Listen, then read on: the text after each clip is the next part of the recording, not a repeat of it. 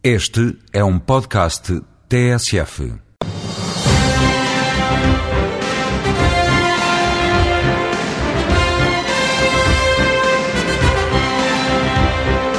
De vez em quando a atualidade europeia passa muito por aquilo que é definido como as perspectivas financeiras. O eurodeputado Sérgio Marques explica o que é esta espécie de orçamento europeu.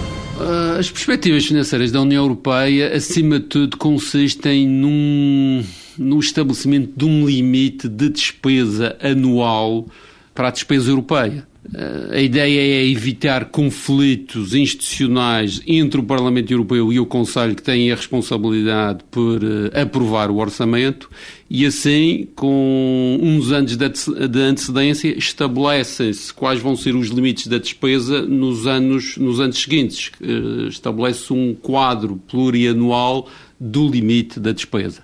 Isto não prejudica o orçamento anual uh, que é aprovado pelo Conselho e pelo Parlamento Europeu, onde se faz a distribuição desse limite que fica previamente fixado nas perspectivas financeiras.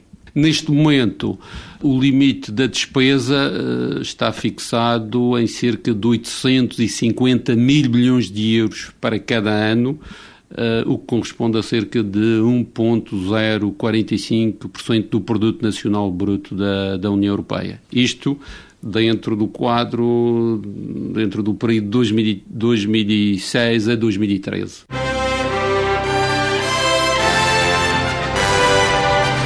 Voz Europa.